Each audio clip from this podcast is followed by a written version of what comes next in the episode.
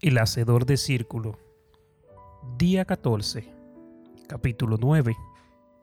El favor de aquel que mora en la zarza ardiente.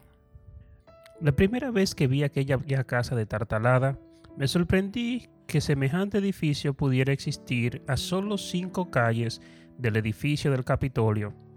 Las cavidades donde había estado las puertas y las ventanas estaban tapadas con bloques las paredes de ladrillos estaban pintadas de un sombrío color verde que debe haber estado de moda por un tiempo muy breve hace muchas décadas. Y los grafitis que había en las paredes parecían el toque final más adecuado para esta molesta propiedad. Yo había caminado junto a ella centenares de veces. De hecho, había caminado por la esquina de la segunda calle y la calle F del noreste cuando tracé el círculo de oración alrededor de Capitol Hill hace 15 años. Pero cuando pasé junto a ella en ese momento, fue como si el Espíritu Santo hubiera concebido un sueño en mi espíritu. Esta casa destartalada se podría convertir en una estupenda cafetería. Aquello parecía una idea loca, y por muchas razones. En primer lugar, no había nadie en nuestro personal que hubiera trabajado jamás en una cafetería. Además de eso, las iglesias construyen iglesias, no cafetería.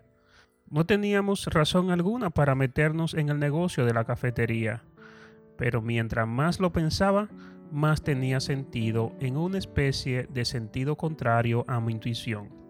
A fin y al cabo, Jesús no andaba solamente por las sinagogas, andaba por los pozos, y los pozos eran los lugares naturales de reunión en las culturas antiguas.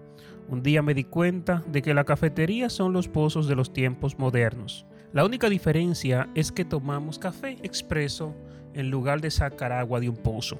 Así que nació el sueño de crear un pozo postmoderno donde nuestra iglesia y nuestra comunidad se pudiera encontrar. Y ese sueño es cumplido centenares de veces al día con cada cliente que entra por nuestras puertas. Ebenezer Coffee House ha recibido por votación el título de la mejor cafetería de la zona metropolitana del DC el lugar donde se encuentra cumple una doble función, puesto que también es uno de los siete locales de nuestra iglesia. Y para mayor conveniencia aún, cada centavo de nuestras ganancias netas, que son de seis cifras, va para proyectos de la comunidad local y para nuestros esfuerzos humanitarios en otros países. Es más que un milagro, es un milagro redondo. Permíteme ahora que recuerde cómo trazamos el círculo. Reconociendo el terreno, en una casa destartalada.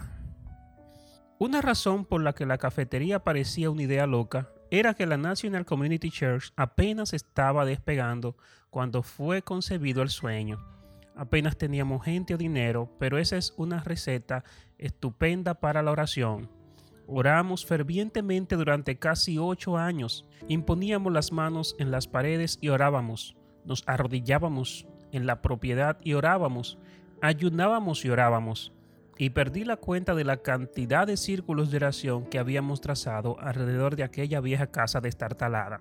Inspirado por la historia del milagro de Jericó, oraba con frecuencia alrededor de la propiedad, dándole siete vueltas seguidas. Por lo general, cuando iba por la cuarta o quinta vuelta, era cuando los guardias de seguridad del edificio federal del Poder Legislativo que estaban enfrente me dirigían unas miradas extrañas.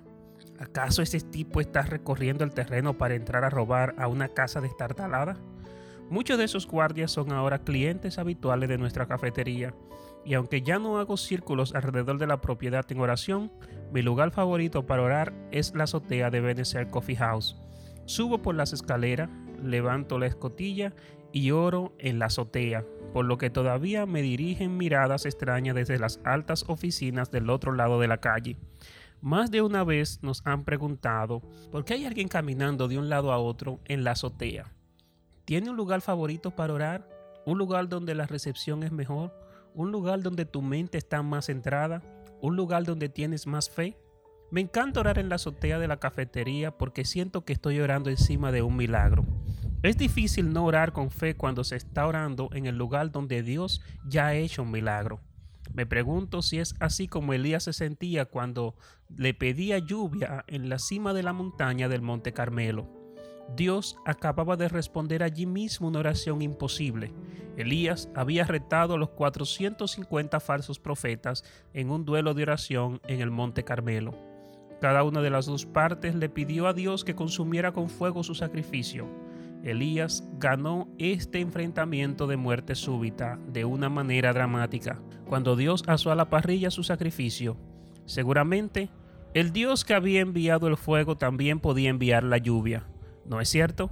La respuesta de Dios a Elías le dio la fe que él necesitaba para orar con fervor, y ese es uno de los productos secundarios de la oración respondida.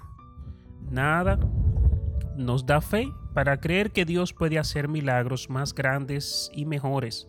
Con cada oración respondida, trazamos un círculo de oración más grande. Con cada acto de fidelidad aumenta nuestra fe. Con cada promesa cumplida, nuestro consciente de persistencia aumenta. Echándole una mirada retrospectiva, me alegro de que hicieran falta ocho años de oración perseverante para obtener la cafetería, porque este proceso aumentó nuestra fe. Cuando uno tiene que orar durante tanto tiempo, no se siente ni siquiera tentado a darlo por seguro. Esto tal vez parezca una cuestión de sentido común, pero si no hubiera habido ya un milagro, no habría milagro. Un contrato vinculante. Originalmente, los dos abogados que eran propietarios del 201 de la calle F del noreste querían un millón de dólares por aquella casa destartalada, debido a su ubicación, ubicación y ubicación. Se halla solo a una calle de distancia de la Union Station y en la esquina diagonalmente opuesta al mayor edificio de oficina del DC, donde se encuentra la Comisión de Valores e Intercambio. La esquina de la calle 2 y F del noreste también forma la esquina noroeste del distrito histórico de Capitol Hill. Nosotros no podíamos ni tocar un millón, así que oramos y mientras más fervor poníamos en la oración, más caía el precio. Finalmente compramos la propiedad por 325 mil dólares, pero eso fue menos milagros aún que el hecho de que cuatro personas estaban ofreciendo por la propiedad más dinero del que ofrecíamos nosotros, y dos de ellas eran promotores de inmobiliaria. Entonces, ¿cómo fue que la obtuvimos? Mi única explicación es que trazamos un círculo alrededor de Mateo 18, 18. Nuestra oración tenía establecido un hipervínculo con esa promesa y la hicimos nuestra a base de orar con persistencia. Le aseguro que todo lo que ustedes aten en la tierra quedará atado en el cielo. La palabra tal significa también hacer un contrato sobre algo. Esto es precisamente lo que sucede cuando oramos. Cuando oras por algo en el ámbito terrenal, Dios hace un contrato sobre aquello en el ámbito celestial, si estás orando de acuerdo con su voluntad. Así que aunque el 7 de febrero del 2002 es la fecha en que firmamos el contrato físico, el contrato espiritual tiene una fecha anterior a esa por varios años. En realidad, el contrato se remonta al primer círculo de oración que trazamos alrededor de la propiedad. Es interesante observar que después que prevalecieron las cabezas más serenas y Joni fue honrado por aquella oración suya que había salvado a una generación, el Sanedrín le envió una misiva en la que citaba Job 22:28.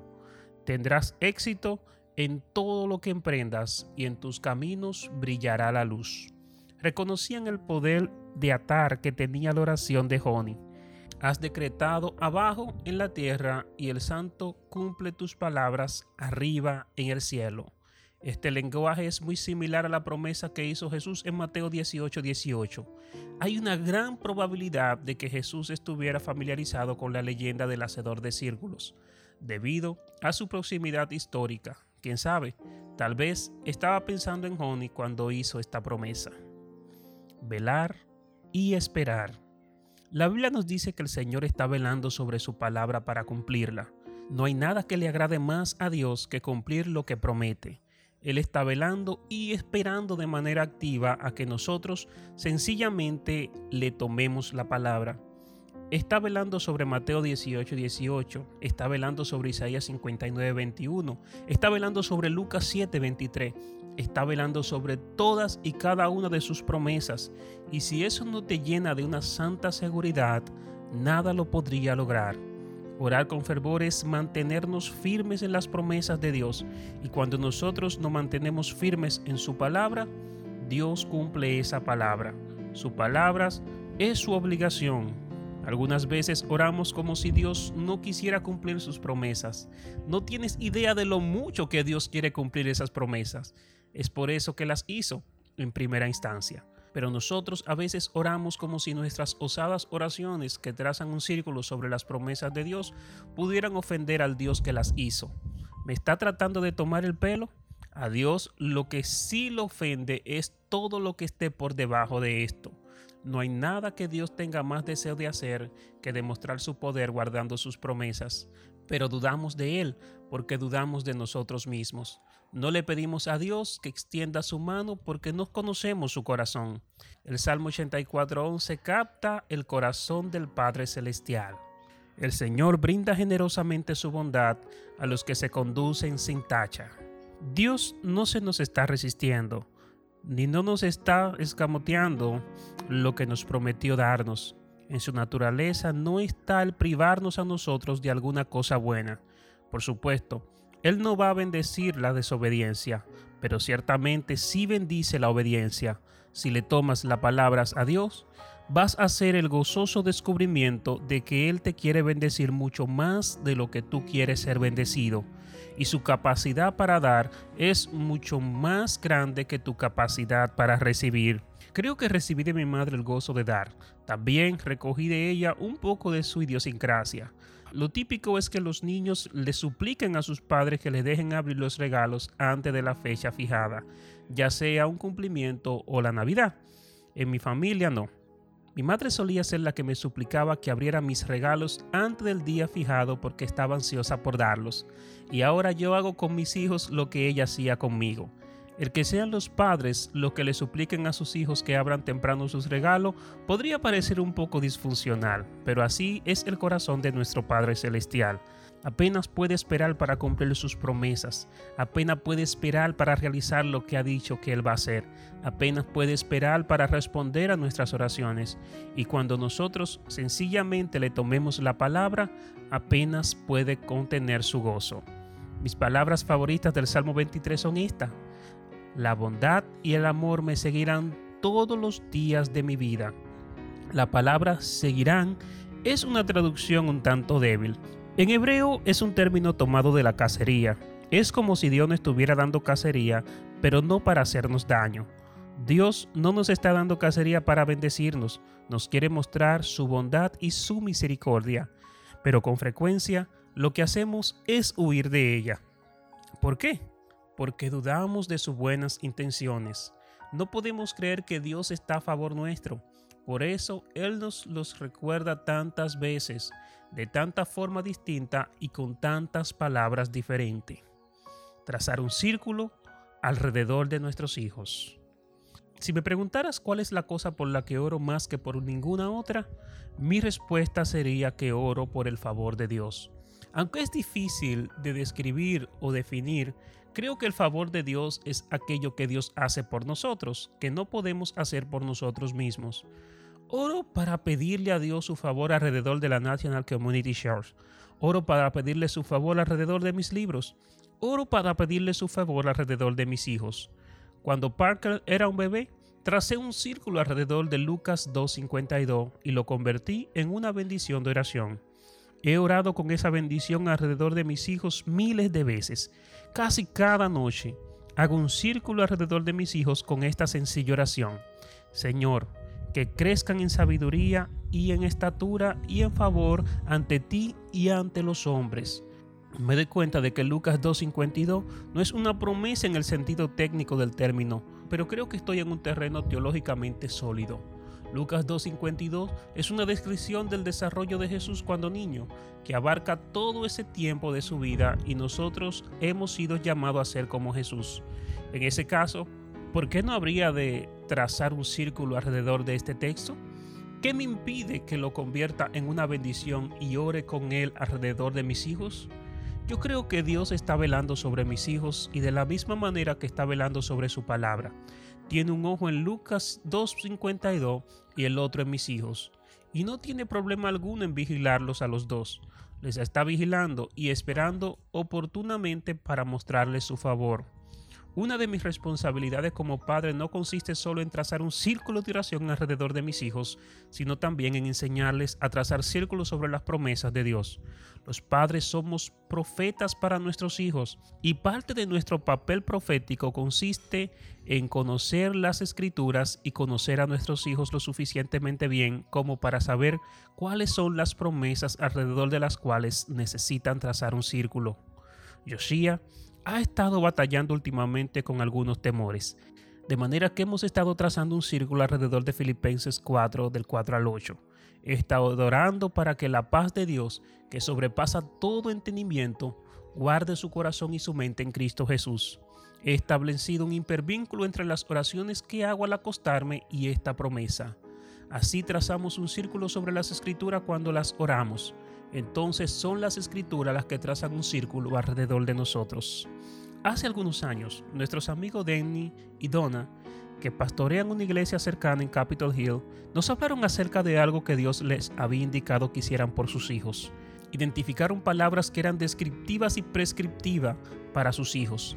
Entonces las pusieron en cuadros que colgaron en las paredes de sus cuartos. Muchas veces se preguntaron si aquellas palabras significarían algo. Pero su hija mayor, que es ahora una mujer adulta y ya no vive en la casa de ellos, les dijo recientemente que en algunas noches en las que no podía conciliar su sueño, miraba aquellas palabras que estaban en el cuadro de la pared y las palabras le hablaban. Aquellas palabras enmarcadas comenzaron a enmarcarla a ella. Así se comienza a ver la luz de la identidad y el destino que Dios tenía para ella.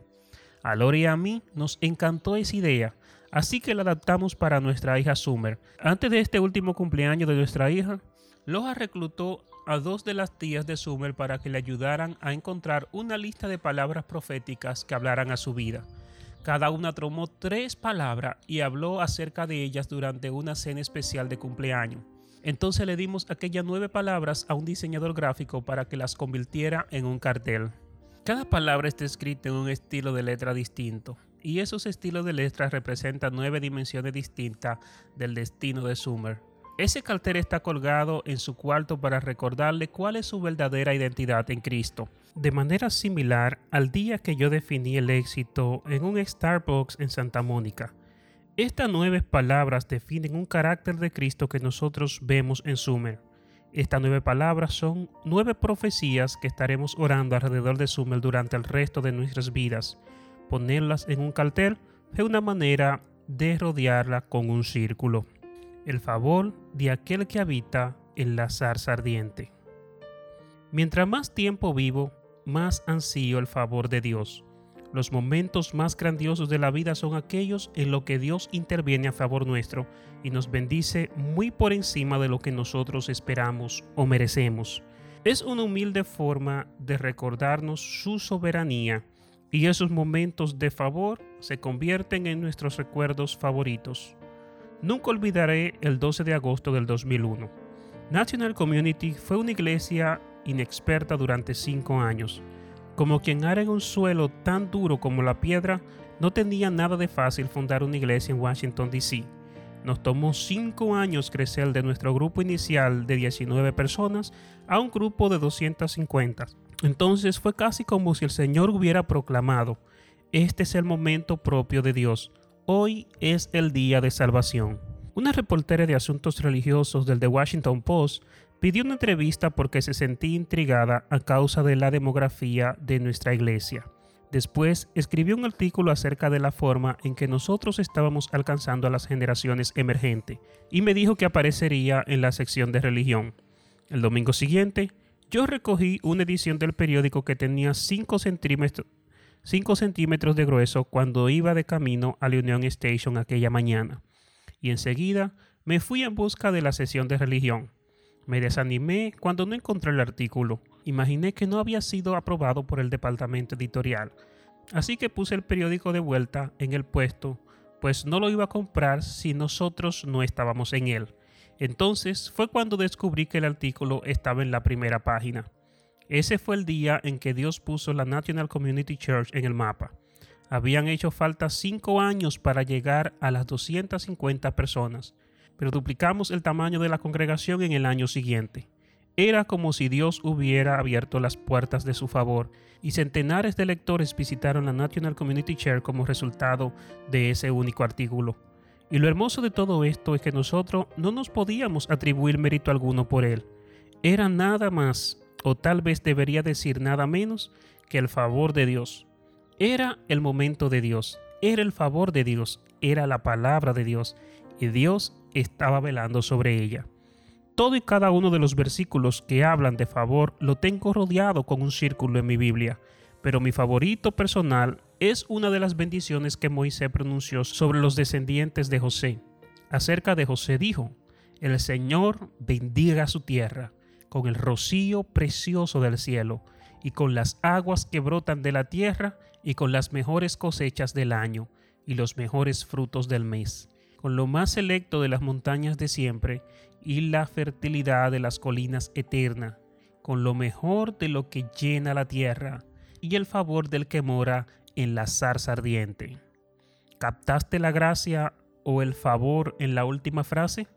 El favor de Dios es multidimensional, pero es posible que esta dimensión sea mi favorita, el favor del que mora en la salsa ardiente. Y me encanta el hecho de que esta bendición la haya pronunciado el propio Moisés. Él sabía de lo que estaba hablando, porque él era quien había escuchado la voz que le habló desde la zarza.